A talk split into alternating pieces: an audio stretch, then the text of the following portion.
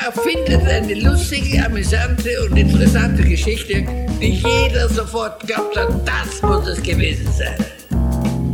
Lügen für Erwachsene, der Löwe-Podcast. Hallo und herzlich willkommen zu 24 Fragen, die wir besonders gerne mögen. Rein zufällig haben wir uns vorgenommen, vom 1. bis 24. Dezember jeweils eine Frage zu besprechen, die wir in unserer beraterischen, therapeutischen und supervisorischen Arbeit besonders mögen. Und heute haben wir eine Frage von Stefan. Hallo. Stefan, welche Frage hast du dabei? Ähm, es mag seltsam klingen, aber ich habe die Frage nach der Frage. Das heißt, ähm, mit welcher Frage bist du unterwegs? Oder mit welcher Frage, welche Frage hast du zu diesem Thema? Aber du bist doch heute dran mit der Frage. Genau, jetzt bist du aber gerade in günstigen Form des Missverstehens, gell? Ja. Sorry, ja. Also ich kenne das häufig, so jetzt nehmen wir mal einen Supervisionsprozess. Ähm, ganz schnell passiert es, dass einem ein Thema vorgetragen wird oder ein Anlass mhm. oder eine Situation, da so nach dem Motto, das ist das, dann hat der das gesagt, da ist dies und jenes und dann gibt es noch die Rahmenbedingungen und das und das und das und das. Ah, und dann ja. hat das ganz viel Trance-Einladungseffekt, weil lauter Leute im Raum, meistens hat man Supervision ja mit viel, vielen Leuten. Und dann hat sofort jede Person auch noch einen Baustein, den man ergänzen könnte, hat eine Rückenmarksreaktion, hat eine Wertung, was weiß ich nicht alles.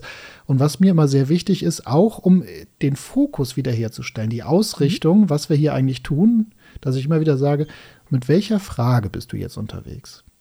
Und das ist eine gemeine Sache, weil natürlich damit gewisse Formen der Kommunikation erstmal unwahrscheinlicher werden und etwas erschwert werden und andere ähm, Prämissen dahinter stehen. Nämlich überhaupt erstmal die Prämisse, dass da eine Frage ist. Das ist ja schon die Herausforderung. Frage, also im Sinne ja. auch von, da will sich gerade nicht nur jemand beschweren, sondern da ist jemand gerade aktiv auf der Suche nach einer konstruktiven Lösung, hat da auch schon eine Frage, hat sie nur noch nicht formuliert. Also bitte ich darum, denn die Person hat ja schon längst eine Frage. Genau. Die will ja nicht nur klagen. Ja, und sie versteht sich als, also das heißt, eine Frage unterstellt eine Neugier. Ja, das ist ja auch sowas. Ne? Fragen, so eine Frage gehört zur Neugier dazu, heißt auch so eine Richtung zu haben. Ähm, ne? was ist jetzt eigentlich der, des Pudels Kern? Und allein diese Frage verlangsamt Prozesse und verschiebt den Aufmerksamkeitsscheinwerfer eben genau rüber in diese Ecke. Hm. Und die meisten mhm. Leute müssen überlegen. Das ist für mich schon das erste gute Zeichen, weil eine Frage, die schnell beantwortbar ist, ist aus meiner Sicht keine wirklich hilfreiche Frage, weil sie einfach nur bekannte Strukturen abfrühstückt, also bekannte, ich sag mal, ähm, also die Denkleistung ist nicht so hoch, da gehen wir nur in das Vertraute. Und ähm, die Frage nach der Frage sorgt halt dafür, dass wir erstmal unseren Kopf machen, hm, was ist eigentlich meine Frage? Und allein die Antwort auf das ist für viele Leute schon ein erster Klärungsschritt. Und mhm. es hilft ihnen selber, sich zu distanzieren von diesen ganzen Themen. Genau. Ja.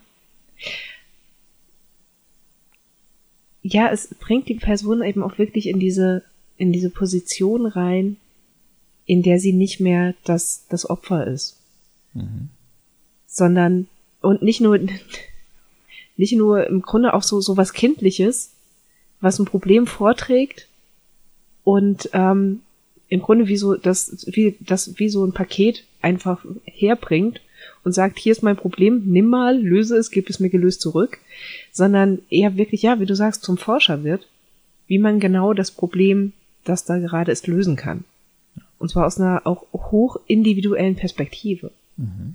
Und das Schöne ist ja auch, Abgesehen davon, dass es, ähm, dass es bestimmte Formen der Kommunikation zumacht. Ähm, jetzt habe ich meinen Faden verloren. Ich hatte einen guten Gedanken. Hm. Naja, zum, holt es zum einen die Person aus diesem, diesem Kindlichen heraus. Mhm. Und zum anderen nutzt es ja aber auch sehr, sehr viel als Berater auf die Frage zu warten, weil wir uns sonst gegebenenfalls in Gefilde begeben, ähm, zu denen die Fragestellerin überhaupt keinen Bezug hat. Ja.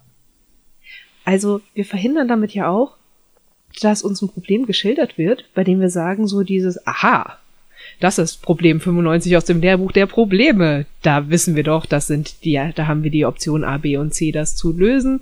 Und wenn es mir herge angetragen wird, dann ähm, muss ich ja im Grunde mein Gegenüber nur sagen, hey, jetzt mach doch das und das und das. Mhm. Und dann wird's schon wieder. Genau.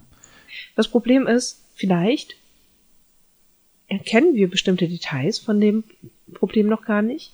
Und zum anderen ähm, sind unsere Lösungsvorschläge vielleicht für die Person überhaupt nicht zugänglich.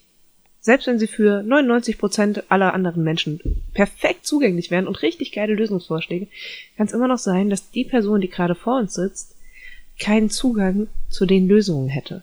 Genau. Und indem wir erstmal abwarten, welche, mit welcher Frage, also mit welcher auch Lösungsrichtung, die ja in der Frage impliziert ist, sitzt die Person da, können wir auch wieder sicherstellen, dass wir nicht aus unserer eigenen Welt heraus agieren, sondern anschlussfähig an die Welt der Person bleiben, die das Problem vorgetragen hat, beziehungsweise die Frage stellt. Ja, super. Das, ich merke schon, die Kurve hast du auch wieder gekriegt. Ähm, ja, ja. Ich würde da noch eine Komplexitätsstufe mehr reinhauen, und zwar das Thema, dass solche Fragen ja häufig im Beisein anderer Leute gestellt werden, die häufig auch Experten sind, Expertinnen. Das heißt, wenn ich mir jetzt Gerade vorstelle. So im Supervisionskontext. Ich bin, ich bin jetzt heute mal, das ist eine Supervisionsfrage. Therapeutisch kann man die auch stellen und die kann man auch ja. in anderen Settings stellen. Wenn ich mir jetzt eine Supervision, aber ich habe eine Teamsupervision, sagen wir mal, mit auch selber Cracks, was weiß ich, da mhm. sind Familienhelferinnen und so weiter, die das Ganze seit 30 Jahren machen und so. Das sind alles so Leute, die könnten selber Supervision sein, äh, Supervisorinnen sein, wenn es nicht das eigene Team wäre. Sind sie vielleicht sogar mhm. für andere. Aber im eigenen Team bringt das ja nichts. So, und jetzt ähm, mit diesem, sobald jemand eine Situation schildert, folgende Situation, der Vater handelt so, handelt so, wie du sagst, dann gehen ja nicht nur bei mir als Experte auf einmal lauter Filme an und ich kriege Ideen, was hier hilfreich wäre, also welche Frage man eigentlich beantworten, welche Frage man eigentlich haben sollte, wenn man so ein Thema hat und dann gebe ich mal die Antwort drauf, sondern auch der ganze Raum fängt auf einmal an, den eigenen Film zu fahren und wenn ich jetzt nur in die Runde sagen würde, ah, was kommt euch dazu, was habt ihr für Ideen, dann kann es sein, dass herzlichst beraten wird, aber da sitzt eine erfahrene Person und sagt einfach nur, ey, sag mal, das müsst ihr mir alles nicht sagen. Das weiß ich selber. Ja. Daher auch diese Schutz vor bitte nicht helfen, ohne zu verstanden zu haben, wo die Reise hingehen soll. Diese Frage fokussiert halt dann auch wieder. Was, wofür, also in ähm, dieses mit welcher Frage bist du unterwegs, da kann die Person sagen, nee, ich brauche ganz gezielt das und das und das und ich kann die ganze Runde auch wieder raufmoderieren, dass ich sage, Leute, fokussieren wir uns drauf auf die Beantwortung ihrer Frage. Das mhm. ist das Wichtige. Ich auch, genauso wie das. Und dann folgt halt eben eine Folgefrage, nämlich, war das eine Antwort auf deine Frage? Das ist dann so die Folge, dass wenn man dann eine Ausführung hört, auch immer wieder rückkommt, dann war das eine Antwort auf deine Frage. Und wenn es heißt, nee, dann kann man sagen, okay, vielleicht ist aber auch dann so, vielleicht brauchen wir doch noch mal die, äh, wie verändert sich auch die Frage? Wird die Frage jetzt mhm. präziser mhm. durch das alles? Und das ist so der letzte Vorteil, den ich noch durch diese Frage, also nicht der letzte, aber ich muss irgendwie zum Punkt kommen hier wieder. ähm, wenn du diese Frage stellst, kriegst du sehr, sehr schnell, kannst du Hypothesen darüber bilden, wie viel Klärungsprozesse die Person in dieser Sache schon vorgenommen hat. Denn wenn so Fragen, die werden öfter mal so beantwortet mit sowas, ja, wie kann ich damit umgehen, das oder äh, wieso ist denn das eigentlich so und so und wie kann mhm. ich, da gibt es manchmal so Allgemeinplätze, wo man schon merkt, diese Frage ist an sich keine sehr hilfreiche Frage, weil die bedeutet, also, weil die hilft dir, wenn, selbst wenn sie beantwortet wäre, ist das nicht, also wieso verhält sich der Vater denn so und so? Kannst du gerne sagen. Hilft dir das später in deiner Arbeit weiter, wenn du es weißt? Ja oder nein, müssen wir gucken. Mhm. Ähm, wenn jemand aber schon eine sehr pointierte Frage stellt, kann ich davon ausgehen, dass ein Klärungsprozess schon sehr erfolgt ist. Und dann ist es auch gut, wenn die Leute eine sehr präzise Antwort kriegen und keine Grundlagenantwort oder so. Ja. Ja. Und vielleicht doch, doch noch, das war der vorletzte, habe ich mir versprochen, der letzte Aspekt, der noch wichtig ist. Ähm, auch hier, ich, ähm, es hat einen, ähm, es primet mit der Zeit Arbeitsrunden, Teams, aber auch Supervisionsrunden, dass man, wenn ich weiß, ich werde nach der Frage gefragt, mache ich mir im Vorfeld zu solchen Veranstaltungen auch Gedanken, mhm. wie eigentlich meine Frage lautet und gehe schon bereits in die Selbstklärung. Und das ist jetzt nicht nur Supervisor erzieht seine Truppen oder so, sondern auch für, in Teams, wenn ich mir vorstelle, wir arbeiten zusammen, ja, dann ist das auch eine Variante, wo ich sage, boah, toll, das kann Teil der Kultur werden, dass wenn jemand sagt, ich habe da gerade, ich habe gerade eine Frage, ich bin da gerade mit was unterwegs, dass nicht alle draufspringen und jeder versucht auf seine Art und Weise schlecht oder recht zu helfen, sondern dass wir mhm. ganz klar sagen, mit welcher Frage bist du denn unterwegs, damit wir dir gut zu Diensten sein können. Wenn das auch in einem Team passiert, kriegt es eine ganz andere Dynamik und man wird spannenderweise effizienter, weil die Leute nicht nur ihre Probleme, sondern auch schon bereits eine Richtung mit ins Ziel tragen. So. Ja ins Team tragen, so rum, ins Team tragen. Mhm. So, du wolltest auch noch. Ja, schön.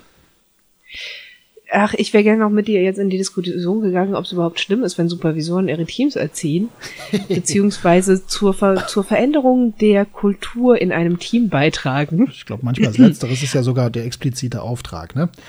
Ja. ja. Und aber naja, das ist ein anderes Kapitel für, für eine Folge Kapitel, von Lügen Frage. für Erwachsene. Ähm, müssen wir mal gucken, wenn es jemand fragt. Ja. Dann. Und damit? Klingen wir uns machen aus. wir das Türchen zu. Und dann bis zum nächsten Mal. Bis zum nächsten Mal. Tschüss.